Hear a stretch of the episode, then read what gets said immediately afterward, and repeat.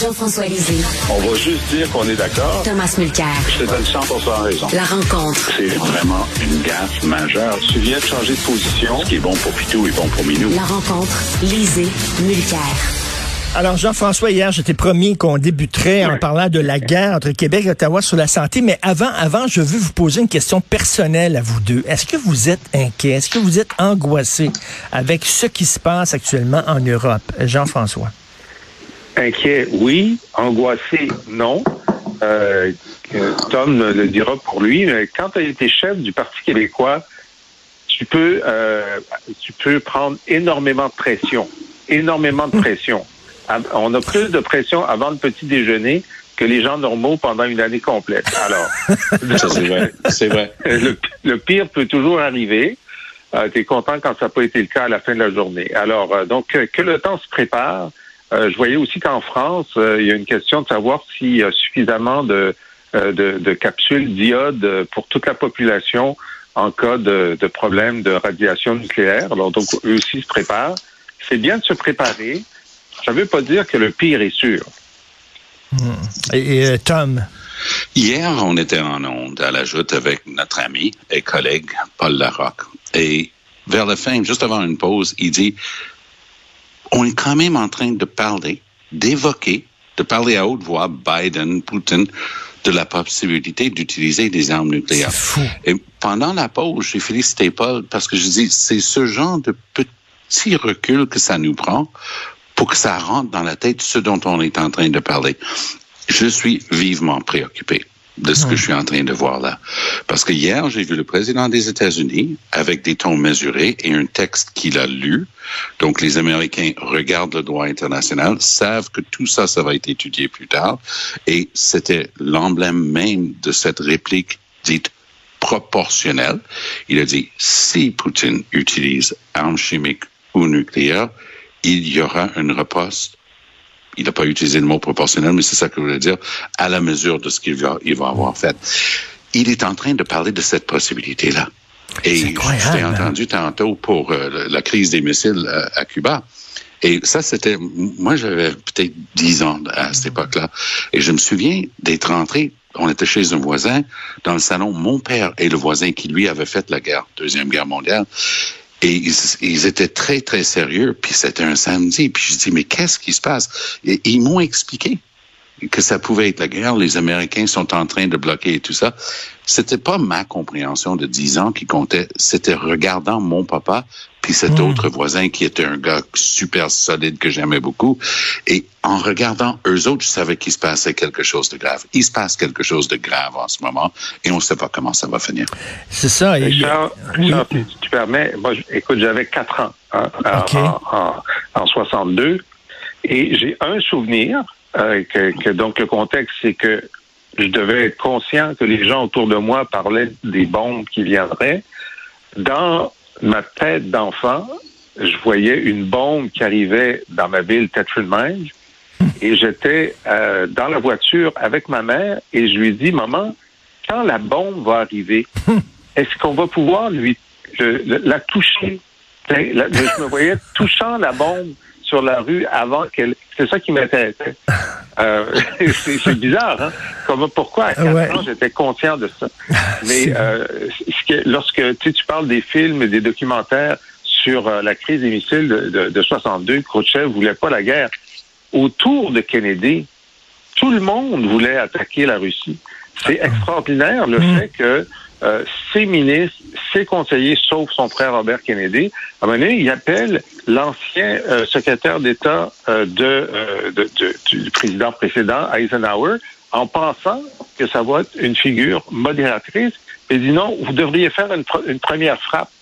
Alors, ça veut dire que les, les, votes en guerre étaient pires du côté de Kennedy.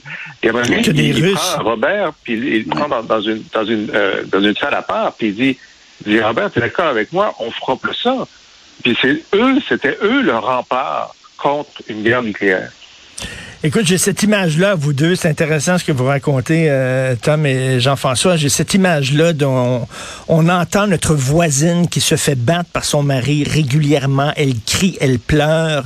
On peut rien faire parce que si on, entre dans l'appartement d'à côté, euh, l'homme se fait sauter et tue ses trois enfants avec lui et sa femme et tout ça. Donc, on a peur qu'il fasse sauter une bombe. Donc, on reste chez nous, puis on écoute sa femme se faire battre et pleurer et on peut pas. C'est cette image-là que j'ai en tête. Non-assistance à personne en danger. C'est cette image. Oui, vas-y, Tom. Non, c'est un vrai principe de base, ça. La, non-assistance à personne en danger, c'est répréhensible. Et pourtant, la, la, réalité de la discussion qu'on est en train d'avoir, c'est qu'il faut qu'il y ait plus de John F. Kennedy puis de Robert Kennedy dans la pièce que de vote en guerre. Hmm. Mais quand on est assis dans son salon, moi le matin, là, je commence, je fais BBC, je fais CNN, puis je fais un, euh, peu local, mais eux, ils sont très, très, très présents sur le terrain là-bas. C'est terrifiant. Puis tu as le goût toi-même de, prendre le premier avion et de prendre une arme et de dire ben, qu'est-ce que je peux faire pour vous aider? Ça n'a pas de bon sens. Mais, et c'est un grand mais, le, le monde entier est en train de regarder cet agresseur russe en train de rompre toutes les hmm. règles du droit international, il y aura un moment de reddition de comptes et il y aura des généraux, y compris ceux qui ont ordonné qu'on pilonne et qu'on tue des centaines de civils dans un théâtre à Mariupol, il y aura une reddition de comptes un jour. Mais c'est terriblement frustrant de dire, de ne pas pouvoir dire, allez leur foutre une bombe sur la gueule à, ceux-là. Oui. Mais il y a quand même quelque chose à faire. Hier, euh, Zelensky, euh, dans son son message euh, par Zoom euh, aux, dirigeants de l'OTAN. Il dit bon, écoutez, l'exclusion aérienne, vous êtes contre, je comprends ça. ce qui est incompréhensible, c'est que vous puissiez pas me livrer des MiG polonais, ça, on comprend pas ça. Mais vous avez, vous, le temps, 20 000 tanks. Pouvez-vous m'en vendre 1% hmm. Parce que moi, j'aurais besoin de tanks. Et ça, je comprends pas qu'on lui envoie pas des tanks parce que on lui envoie des, des, missiles anti-aériens, on envoie des missiles anti-tanks, on lui envoie des armes défensives. Mais pourquoi on peut pas lui envoyer des armes offensives? C'est pas c'est pas ça qui va faire la différence. Le Poutine, il sait qu'on aide, qu'on les aide de toutes sortes de ben façons. Je veux dire une chose. le, navire russe euh, qui était euh, près de euh, Mariupol qui, qui a explosé là. Euh, moi, je, je, écoute, je pense, c'est la spéculation pure, qu'il y a des services secrets américains ou britanniques ou israéliens qui ont aidé hmm. à faire exploser ça. Hmm. C'est pas l'Ukraine avec ses forces spéciales. Je veux dire, c'est extra spécialisé. C'est possible. Mais, donc, donc, donc Jean-François, finalement, on est hypocrite, on est en guerre, on s'implique. Je veux dire, on en renvoie des armes. Là, tu dis, on devrait leur envoyer des tanks, on les aide en coulisses. Je veux dire, disons les choses comme elles sont. On est impliqué, on est en guerre, bon Dieu. Mais c'est pas la même chose de, lui donner des tanks que d'arriver avec son armée. Hein, c'est quand même une gradation. Non, mais je sais bien, mais pour Poutine, pour, Poutine, on, est impliqué, on, ah, les arme. C'est sûr. Bon, OK. Euh, est-ce que est-ce qu'il va y avoir une guerre, mais pas une vraie guerre, une guerre de mots entre Québec et Ottawa concernant notre système de santé, Jean-François? Oui, ben, c'est sûr, parce que là, le, gouvernement libéral appuyé par le NPD euh, a devant lui une, une autoroute d'intervention dans la santé. Ils veulent, ils veulent plus de médecins, plus d'infirmières, un projet de loi sur les soins de longue durée. Ah oui, ça c'est mon préféré aussi.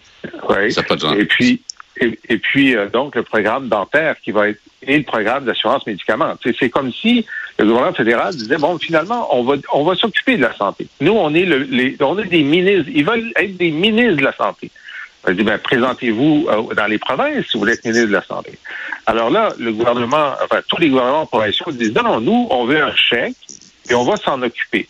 Alors ça ce film là, en fait c'est pas un film c'est une série qui dure depuis des années. Euh, les provinces se mettent ensemble et disent on veut un chèque. Puis là, le gouvernement fédéral dit ben, je vais donner un chèque seulement si tu acceptes mes conditions. Il y a les cinq petites provinces qui disent ben oui, puis les grosses provinces sont isolées, puis à la fin, il y a juste le Québec, seul dans son coin, qui dit mais je pensais qu'on avait un front commun. Alors c'est ce qu'on va vivre dans les mois qui viennent. Tom?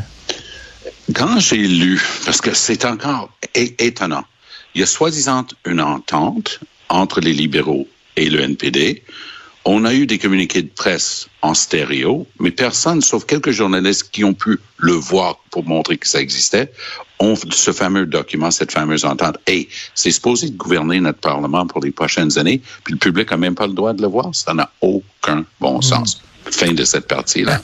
Pour ce qui est de la santé, quand je fais mes commentaires du côté anglophone, parce qu'il y a un réflexe qui dit, ben peut-être c'est bien qu'Ottawa s'en occupe, je suis obligé d'expliquer patiemment peut-être après mes trois mandats à l'Assemblée nationale, c'est plus facile, de dire que ça n'a aucun bon sens que Trudeau et signe et la velléité de penser que des soins dentaires, en passant, ça c'est mon préféré. C'est comme si la, la, réponse au CHSLD et la crise et l'horreur qu'on a vue, c'est de mettre des fonctionnaires du fédéral là-dedans. C'est absolument. La gang qui hmm. t'a amené le système de paix Phoenix ben va maintenant s'occuper des personnes âgées. C'est fabuleux. Ça va aller bien. Et la gestion des, des stocks de thon aussi. C'est toujours le même logiciel. Phoenix, la gestion des stocks de thon, la santé. Jean-François, parle-moi d'une autre guerre de mots entre Bruno Marchand et François Legault. Oui, mais avant, tu sais qu'il y a une blague euh, au fédéral. Le nouveau ministre de la Santé va voir ses fonctionnaires. Euh, il y en a plein. Puis il y en a un qui pleure. Il dit, mais pourquoi vous pleurez? Il dit, j'ai perdu mon patient mon patient. Parce que les hôpitaux, les hôpitaux gérés par le fédéral, c'est pour les autochtones et, et les vétérans. C'est tout. Il y en a très peu. Et, les pénitenciers. Et les pénitenciers. ça, c'est leur grande réussite. Oui, ça, c'est ces trois-là. Et puis, et puis une euh, autre anecdote. Une fois, euh, Lionel Jospin, premier ministre de, de, France, il fait sa visite. Il commence toujours par Ottawa, puis il vient à Québec après. Fait qu'ils nous disent pas ce qu'ils vont faire à Ottawa, puis nous, euh, on, ne dit pas au fédéral ce qu'ils vont faire au Québec. Ça arrive, puis là, on apprend qu'ils ont signé une entente bilatérale sur la santé. Alors, il arrive, là, on fait un, un, un souper, puis moi, je suis à côté du conseiller diplomatique de, de Lionel Jospin, que je connais bien, puis j'ai dit, es-tu au courant que c'est pas le fédéral qui s'occupe de la santé? Ben, il dit, comment ça? J'ai dit, les hôpitaux, puis tout ça, c'est les provinces. Vous avez signé une entente avec un gouvernement qui n'a pas d'hôpital public. Saviez-vous ça? Il ne savait pas ça. Et on n'allait certainement pas lui dire. Il reste trois minutes pour parler de la guerre de moine, Bruno Marchand et François Legault. Qu'est-ce que tu en penses, Tom? Moi, je pense que Bruno Marchand est en train de se révéler un extraordinaire politicien parce qu'il a eu toute la jante municipale de l'UMQ, l'Union des municipalités, à Valérie Plante, en passant par les petites municipalités, pour planter François Legault. Alors, euh, on souhaite prompt rétablissement en passant à M. Legault. Mais les maires de la région de Québec et tout ça sont en train d'aider, évidemment, directement ou indirectement, intentionnellement ou pas, un certain Éric Duhem. Et c'est ça la panique chez Éric Kerr qui s'est livré à une attaque viscérale, personnelle, totalement non fondée contre Marchand. Alors, bravo à Marchand de se montrer bon prince et de continuer son boulot. Tant pis pour le go, il voulait nommer ministre son pitbull d'opposition.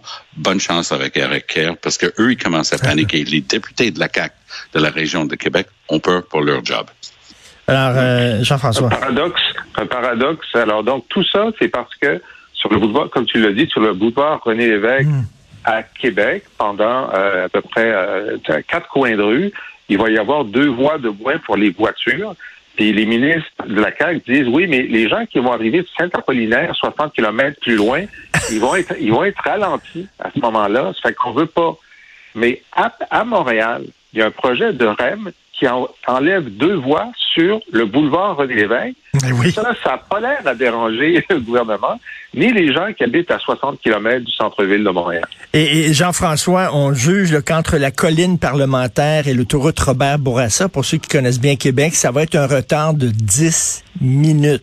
C'est tout. minutes à, quelques moments dans la journée. À quelques moments. oui, parce que l'heure de pointe. 10 minutes de plus, il n'y a pas de problème. L'heure de pointe à Québec, tout le monde commence à la même heure, finit à la même heure. Donc, tout le monde est en même temps sur la route. Donc, il y a une heure de pointe extrêmement intensive de 20 minutes. Écoute, j'écoutais Eddie Walsh quand j'habitais à Québec, on habitait à Cap-Rouge. J'écoutais Eddie Walsh à la radio locale à Québec. Il disait, ah, terrible aujourd'hui, il y a une attente de 15 minutes sur le pont Pierre-Laporte. Et, euh, ah là là là là, mais c'est ça.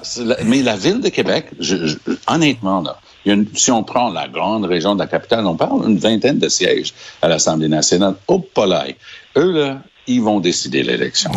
Ah non, euh, vraiment, le Bruno Marchand, c'est quelque chose. Merci beaucoup. Bon week-end, très mérité. C'est un privilège de vous parler. Bon Merci. vendredi. Ah oui, vendredi. Merci beaucoup. Si vous voulez lire les commentaires de Jean-François Lisée sur l'actualité, toujours intéressant, ou écouter son excellent balado auquel je suis abonné, où justement il commande ce qui se passe pendant la semaine, mais aussi euh, il revient sur des grands moments de l'histoire du Québec. C'est passionnant. Allez sur la